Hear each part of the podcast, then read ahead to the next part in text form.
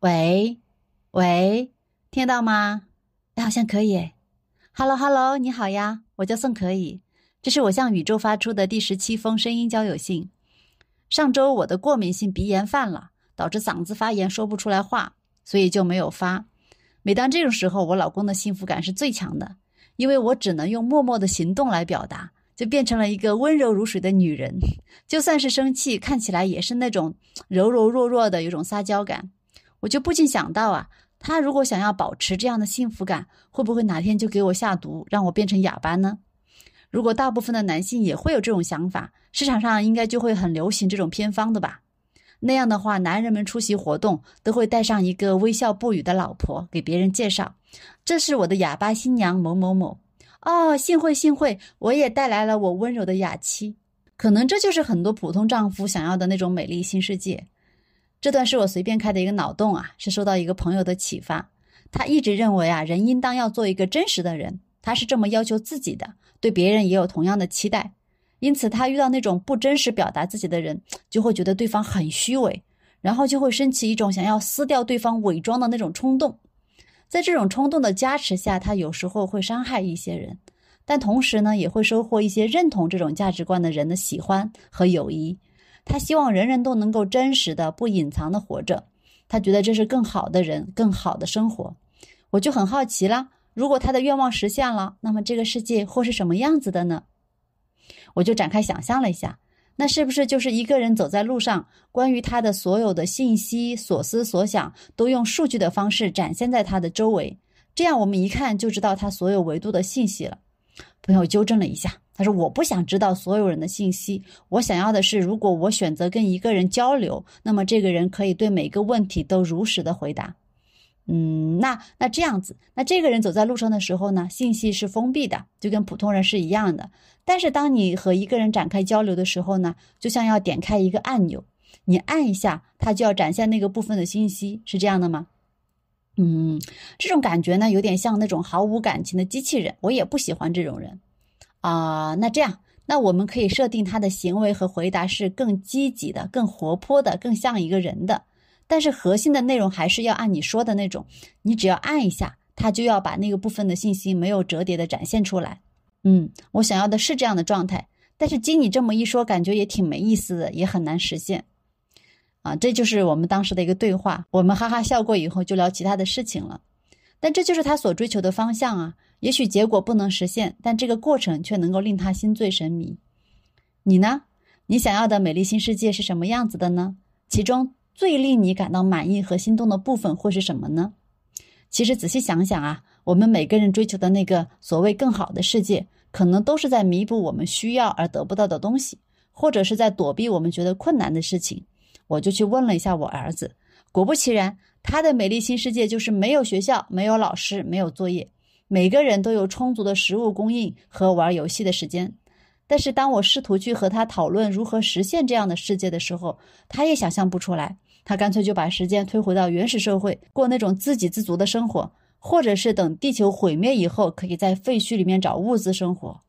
唉，他的想象力如此有限，我都为他感到悲伤。我呢，我比我儿子要成熟一点，我知道要达到一个更容易生活的状态，一定是需要付出一些代价的。我希望人与人之间更有温情和理解，这当然是建立在物资富足的前提下的。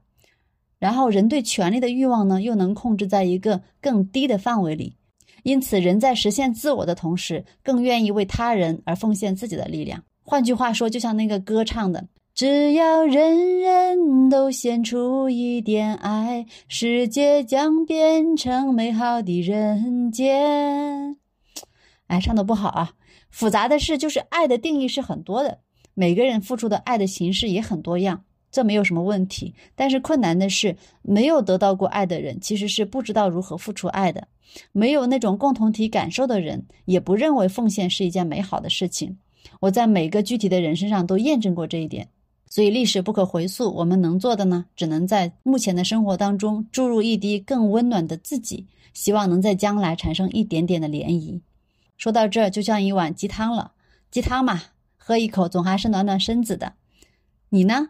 你的美丽新世界，你觉得需要怎么做才会实现呢？期待你的回复。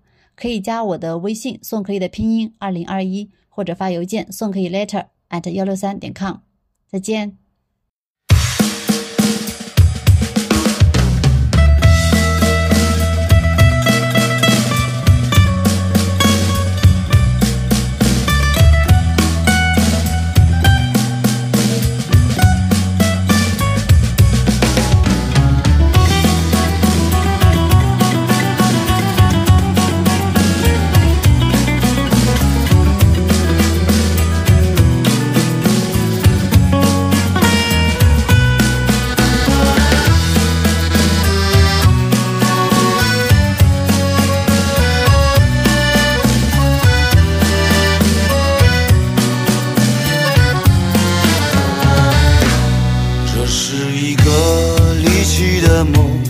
也是冒险者的乐园。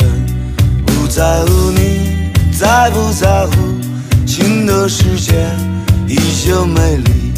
我们还会在一起漫步，一起漫步，一起漫步。我们还会在一起漫步，一起漫步，一起漫步。